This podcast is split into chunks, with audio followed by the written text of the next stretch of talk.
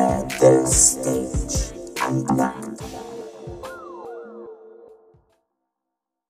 Herzlich willkommen zu Enter the Stage Unplugged, dem Podcast zur zugehörigen Theatergruppe Enter the Stage. Mein Name ist Joe und ich habe die Theater AG gegründet. Hier in unserem Podcast erfahrt ihr alle wichtigen Hintergrundinformationen zu den aktuellen Shows und könnt ein bisschen mehr über die Darsteller selbst erfahren. Das ist aber noch längst nicht alles. Theater ist nur ein Thema unseres Podcasts. Wie kannst du dein Leben smarter und positiver gestalten? Auch diese Themen werden wir hier in unserem Podcast behandeln. Schön, dass ihr eingeschaltet habt bei Enter the Stage Unplugged.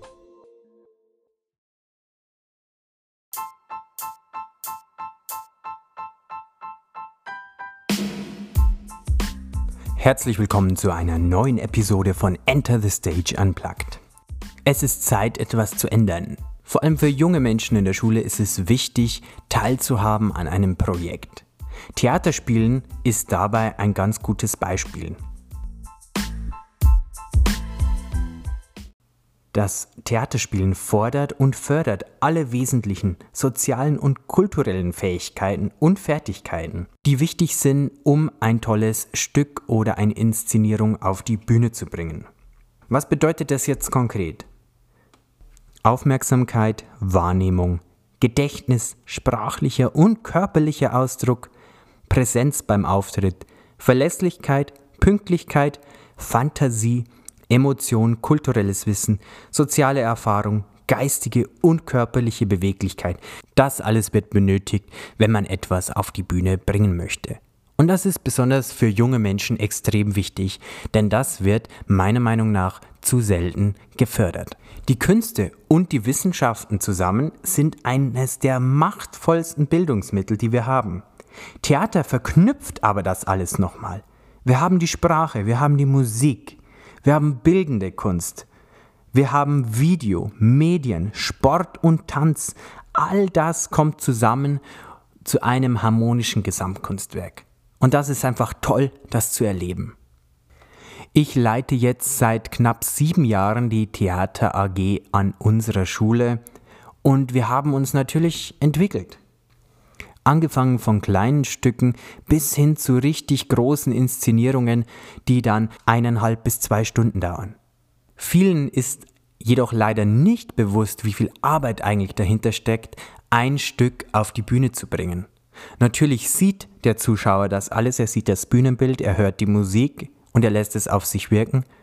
Aber so etwas mit Schülern auf die Bühne zu bringen, ist nochmal eine ganz andere Nummer. Mir haben ein paar Leute Fragen eingereicht und ich werde mal versuchen, sie zu beantworten. Hören wir mal in die erste Frage rein. Warum hast du mit Theater angefangen? Warum habe ich mit Theater angefangen? Ja, naja, ich habe es einfach schon immer geliebt, irgendwie auf der Bühne zu stehen, sei es als kleines Kind, dass man mal zu Hause irgendwas gespielt hat, sich selber ein kleines Stück überlegt hat. Und als ich später dann auf echte Bühnen kam, dann das Gefühl, vor so vielen Menschen zu stehen und auf der Bühne einfach ein bisschen zu strahlen, das ist einfach unbeschreiblich, wenn einen da das Scheinwerferlicht berührt. Und das weckt einfach in mir und in vielen anderen Schauspielern sicherlich auch einen inneren Wunsch danach, weiter auf der Bühne stehen zu dürfen. Wie kommen Sie immer auf die Ideen, welches Stück Sie schreiben? Ah, das ist, also wie komme ich auf die Ideen? Ähm, ja, jetzt gehen wir mal ein bisschen durch. Was habe ich für Stücke geschrieben? Es ist so, natürlich kann man sich immer, man kann sich auch immer Stücke, fertige Stücke kaufen und die dann einfach auf die Bühne bringen. Da spart man sich einen Haufen Zeit. Aber ich habe eine ganz andere Vision. Und natürlich lasse ich mich inspirieren. Beispielsweise bei dem Stück A Story from Oz. Das haben wir 2018 aufgeführt. Wie man schon hört, Oz, also es ging im Grunde um die Geschichte vom Zauberer von Oz, aber ich habe das Ganze moderner gemacht, mit aktuelleren Witzen rein, mit englischsprachigen Songtexten und ich habe das Ganze einfach adaptiert in eine neuere Version. Auch von den Kostümen, denn beispielsweise in der Originalversion vom Zauberer von Oz ist ja die Smaragdstadt grün und äh, man assoziiert eigentlich alles mit dem Wiz, also mit dem Zauberer von Oz mit der Farbe grün. Bei uns war das Ganze rot. Oft fängt es bei mir mit einem Kostüm an. Ich sehe ein Kostüm und sage, das ist so toll, da könnte man um dieses Kostüm herum einfach ein tolles Stück schreiben. Und dann setze ich mich hin und dann geht's los. Meine Frage ist, wie lange schreibst du eigentlich an einem Text und wann fängst du damit an? Ja, und wie lange brauche ich dafür? Boah, also, also ich sag mal, roundabout brauche ich wahrscheinlich ähm, nur für den Text zwei Monate. Und da setze ich mich wirklich jeden zweiten bis dritten Tag hin, feile ein bisschen an dem Text, dann kommt natürlich noch das dazu und da hört man wieder einen Witz oder da sieht man irgendwas, was man gerne mit einbauen möchte. Wenn Sie zum Beispiel jetzt den Text von einer Figur geschrieben haben, sprechen Sie dann diesen Text auch mal durch, um zu hören, wie er klingt? Also das definitiv. Deswegen dauert es ja auch teilweise so lange, weil wenn etwas auf dem Papier steht, dann heißt das nicht gleich, dass es auf der Bühne so funktioniert. Ja, man kann ja auch kein Buch nehmen und das dann eins zu eins in ein Bühnenstück umwandeln. Das würde nicht funktionieren. Das eine funktioniert als Buch, als geschriebener Text, den man liest, und das andere funktioniert als Bühnenstück. Wenn Sie das Stück schreiben, haben Sie dann zu den bestimmten Figuren vielleicht schon manchmal Darsteller im Kopf, die diese Figuren vielleicht verkörpern könnten?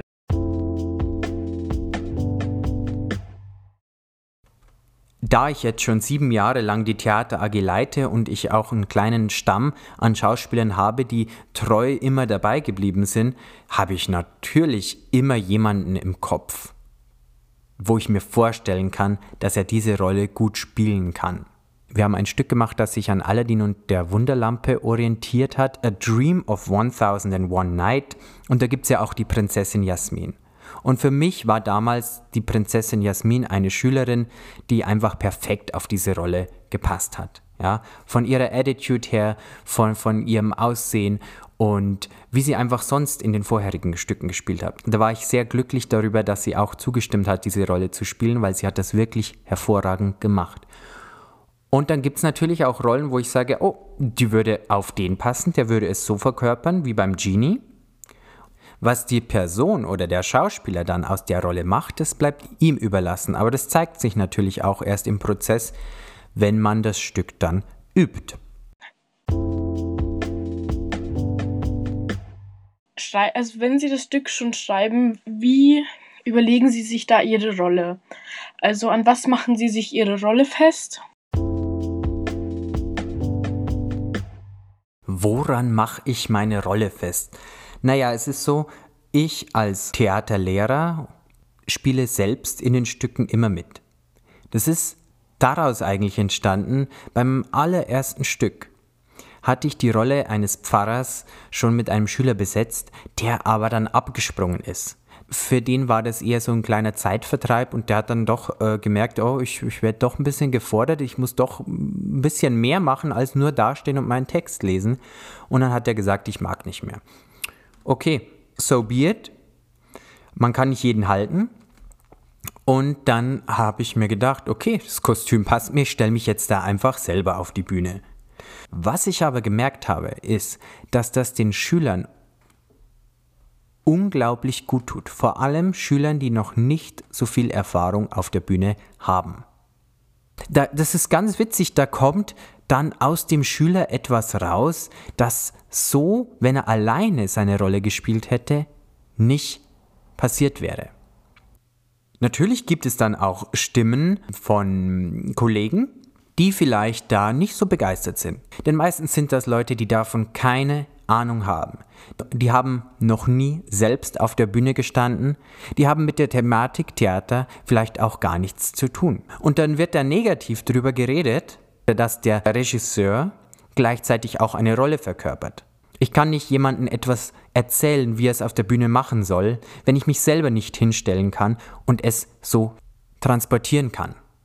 Man merkt es, auf der Bühne kommt dann etwas heraus, was sonst im Schulalltag gar nicht da ist oder nur ganz versteckt, weil man wird immer selber von seinem inneren Saboteur irgendwie gebremst. Es gibt immer irgendwie eine Stimme, die da ist und sagt, du schaffst das nicht, du kannst das nicht, was machst du da eigentlich, du bist nicht gut genug. Und den gilt es stumm zu schalten, nicht nur auf der Bühne, sondern auch im Leben. Aber ich muss mir bewusst sein, dass es den gibt. Man ist oft sein, sein eigener Feind. Diese kleine Stimme in unserem Kopf, die dir sagt, dass deine Visionen und Träume nie schaffen kannst. Manchmal gewinnt diese Stimme die Oberhand über uns. Und dann geben wir auf. Der größte Feind, der lebt in uns selbst. Und das ist dein innerer Saboteur.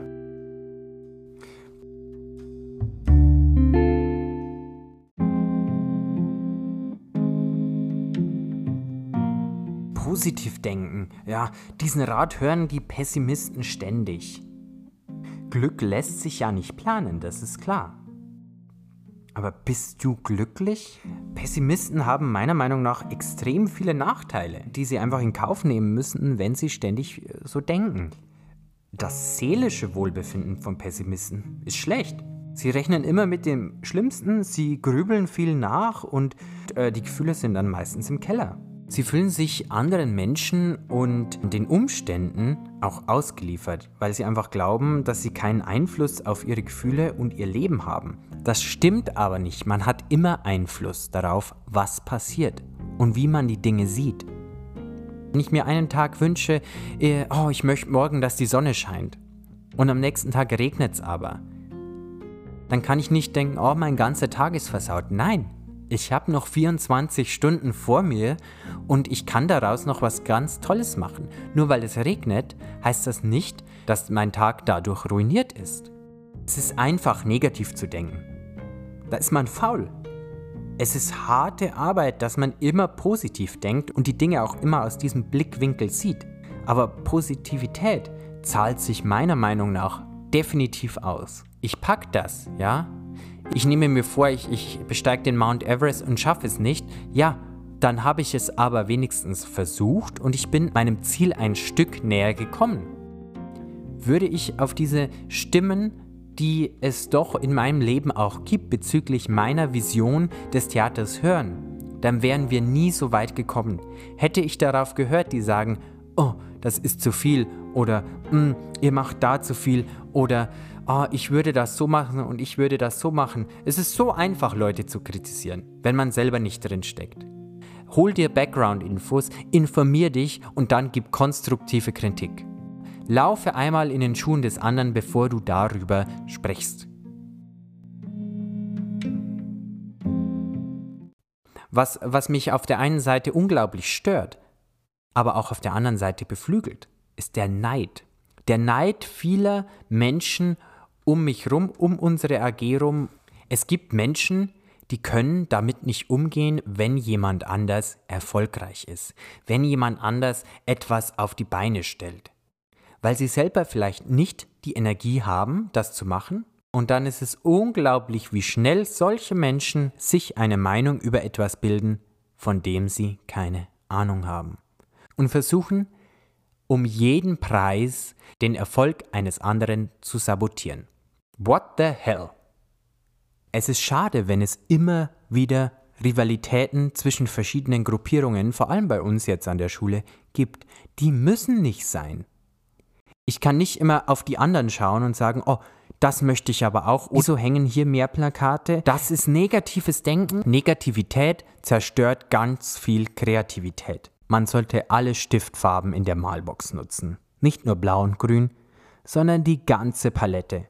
Und daraus kann ich was Tolles zaubern. Wir alle bekommen diese Box voller Stifte. Ob wir sie benutzen oder nicht, das bleibt uns überlassen.